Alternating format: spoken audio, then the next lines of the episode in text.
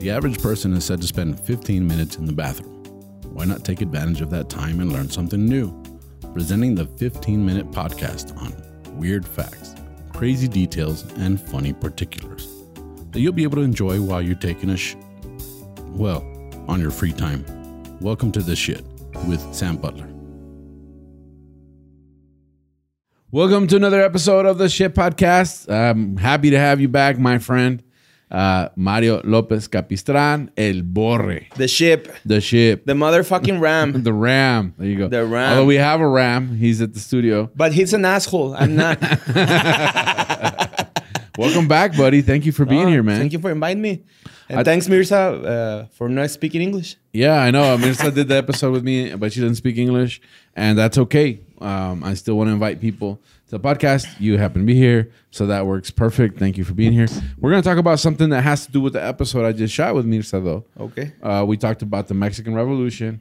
We talked about Adelitas, Okay. which was the women that would follow the soldiers in the battle. Yeah, I know. Yeah. Uh-huh. Well, there was one particular woman that was pretty famous. Her name was Valentina. Valentina. Va- it's a pretty song, man. That song. Yeah, Did, did you know that song? I, I know the song. Yeah, it's a, it's, I'm not gonna sing it, but yeah, I know. I, I, know like the lyrics. Yeah. Valentina, Valentina. Valentina, Valentina. well, it's actually it's Valentina Ramirez Avitia, Okay. right? We'll talk a little bit about her, but we're actually gonna talk about the Valentina hot sauce. Okay. Are you a fan of hot sauce? You have a bottle behind you. Actually, yeah, I do. for, for all my buddies that are uh, all my buddies that are watching us on YouTube, we happen to have a bottle of Valentina sitting like right there. Yeah. I don't know what That's this says- Valentina. I don't know what this says about us, but it's you know what's crazy? It says twenty four pesos. It's pretty cool to clean uh, bronze. Yeah, Yeah, no, that's true, man. yeah. You just Here you in ju- Juarez, uh, they you- clean the. yeah. You just killed my my my last. you just that's it for this episode of the shit podcast. Here in Juarez use the salsa uh, to clean the statues. Statues? The Yeah, it's statues, good. yeah. Actually, that was the very last thing I was going to say. I'm sorry, Nah, man. it's cool. It's, it's But awesome. I'm pretty smart. Ah. You're a pretty smart guy. Yeah. I mean, obviously, you like hot sauce because hot Yeah. sauce goes on munchies. Yeah, And you I smoke love a it. lot of weed. Yeah, yeah, yeah, yeah. So you would you would be an expert on Yeah, hot put the sauce. salsa on hot Cheetos. hot Cheetos. Yeah. You put hot, you put salsa on hot Cheetos. Yeah, I prefer frito, hot hot Fritos. Hot Fritos. yeah, With salsa. they are cooler. Yeah. Well, it's a it's it's it's a staple here in Mexico. If you're ever driving down the road and you see vendors selling chips or selling anything at all, um, uh, what they what they call pork rinds, but they're not pork rinds; they're wheat. Yeah, th- Right. they have names like uh, I, I don't know how to say rines, Yeah, rims. rims, Yeah, they Uh, look like little wagon wheels. torciditos, Yeah. este torciditos. Habla así, güey, bicho They're all, mamón. they're all twists. Torciditos. Yes, dilo en español. Lo- los cuadritos, ¿no? Acá está. Oh, Yeah, yeah. Squares, little squares. Ah, The squares. Everything has an ito. yeah. yeah, torciditos. Torcidito. no mames, güey, torciditos. güey. the twists. Yeah. Yeah. Yeah, they, they're all made out of wheat, right? Fried wheat, uh-huh. uh, trigo. Mm-hmm. And then they, they pour that stuff on there. Uh, and then it's delicious. it's, Yes. it's hot. It's, It's not pretty very- unhealthy, but it's delicious. actually, that's one of the weird facts that I have. It's not unhealthy. Ah, come on. It's actually pretty healthy. If you eat every day like we do here in Mexico, it's pretty unhealthy. Okay, if okay, and, and let me clarify something for pe- for people who are listening that are not from Mexico or Latin America. The thing about Valentina is that um, it's very common for kids to go to school Yes. and buy lunch Yes. because the school system doesn't provide lunch yes. necessarily. So what what is sitting outside of a lu- of, of a schoolhouse? You have street vendors, and they're selling potato chips, and they're se- they're selling the the pork rinds, and they're selling all these different things, fruit, right? And so what do the kids do? They can buy a school lunch, which they don't want to buy, or they can go right outside and buy some street food. So a lot of the kids that I knew growing up that lived in Mexico, they would go outside for lunch and they would buy a bag of chips and add hot sauce.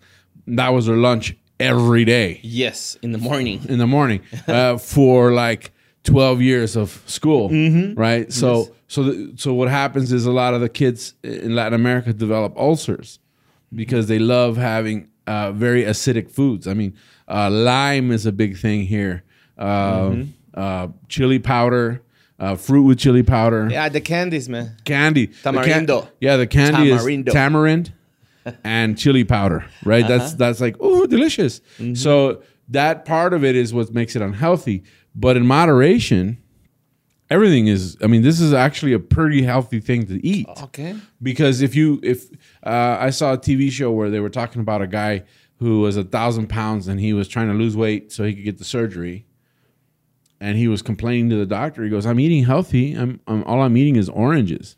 The doctor goes, "Yeah, but you ate 42 oranges. you know, any, anything in that kind of a quantity is bad for you. It doesn't matter how Yes. how healthy it is. So yeah, e- drinking that straight is pretty bad for you Yeah. but it's actually uh, this is what this is what it's made of water chili peppers vinegar salt and spices and sodium which is salt Uh-huh. benzoate but if you compare it to other big brands like the taco bells uh, sauce same? n- uh, no they have xanthan gum so they have like corn syrup and and all these synthetics Uh-huh. this stuff's 100% natural You're Right. not eating chili. you're just eating chili.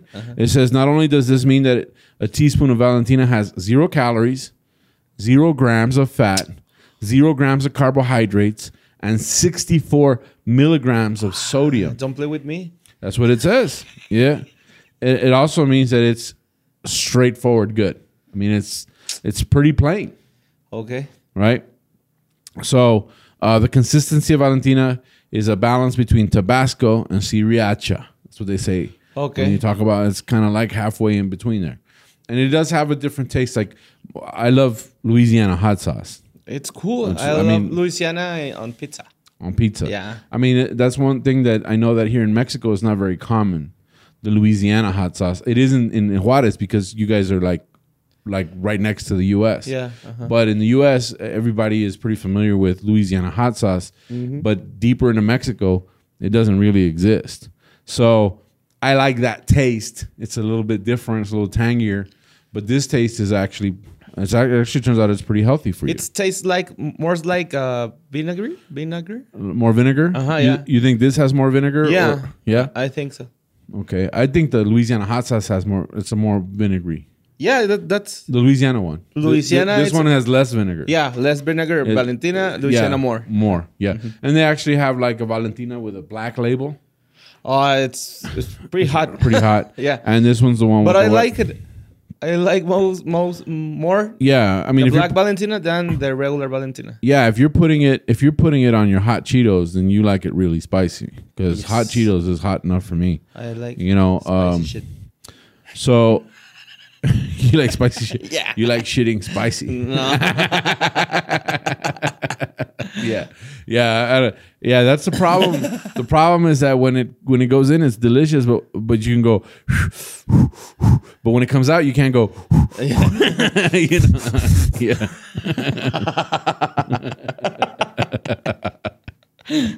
oh, this episode's going like south real quick. yeah.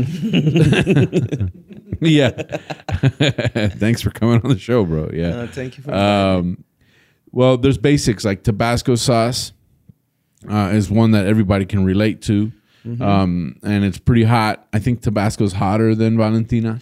Yeah, I, I think Yeah, same. but it's been made by the Tamazu. Uh, Valentina was made by the Tamazula Group in Guadalajara, Mexico, for 60 years. Okay, Right, a man named Don Manuel Maciel Mendez. Don Manuel. Don Manuel. Don Many. A mí dígame Don Many. Yeah. Uh, he introduced this concoction in 1960. Now, um, the bottle reads salsa picante, which means spicy sauce in Spanish. And it's sold all over Mexico, United States, Canada, and it still has a growing presence in other countries. Wh- where is the factory? in Guadalajara. Tam- That's Tamaulipas why they have the the state. the state. Yeah. Uh-huh. Yeah. And that was one of the things that, that I read that that all of the kids around the country could identify that that was the state. because Valentina. Because Valentina. ah, Jalisco. Right? Um, I know San Luis Potosi because he's he looks like Schnauzer. dog. like- yeah. yeah. Um, one of the reasons that it's super popular Mm-hmm. is because, like, that bottle that we just saw right now, that was 24 pesos. Yeah, it's That's a dollar 25 yeah, it's cheap. here in Mexico. Mm-hmm. Right? Well, it says that a 34 ounce bottle, which is that bottle that we just saw, that bottle, like, at Walmart is three bucks. And they have very different um, presentations. Yeah. I uh, the, the the smallest bottle it's like eight pesos. Or Yeah. something. it's Yeah, it's not cheap. not It's like 50 cents. yeah, Yeah. it's pretty, pretty cheap. Actually, one of the things that they were known for, they were one of the first people to to package it into packets, like ketchup packets. Oh yeah, Valentina. So, some yeah. chips they have at the yeah, that's how you know you're in Mexico. Like you get chips, and there's a there's a hot sauce package in the chips. yes. Uh-huh. you don't get that in the U.S. You know, so that's one of the things I love about Mexico. It's like, Yeah. eh, no matter what you get, if you get beef jerky, if you get chips, right? Carne seca, Yeah. Mm-hmm. chips, whatever. There's always cornflakes. There's always a packet. yeah. Yeah, there's always a, a packet. Uh, um, so it was very, very i- inexpensive, you know. And um, this is what they use. The peppers used in Valentina are Mexican puya peppers. To, um, Puya. they- puya. That's what they call them in English. okay. Uh, on the pepper scale, Puya peppers have 5,000 to 8,000 Scoville heat units. What is a puya pepper? I'm trying. Uh, on Spanish? In Spanish? You know, um, let Puya pepper?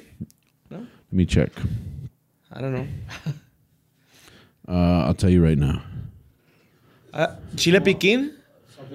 Uh, y usan, usan chile de árbol también. Uh, chile de árbol. Yeah. Chile de árbol. Yeah. chile de árbol.